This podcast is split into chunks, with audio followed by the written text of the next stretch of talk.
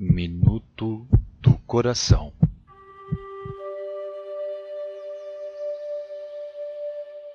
Madre Clélia ensina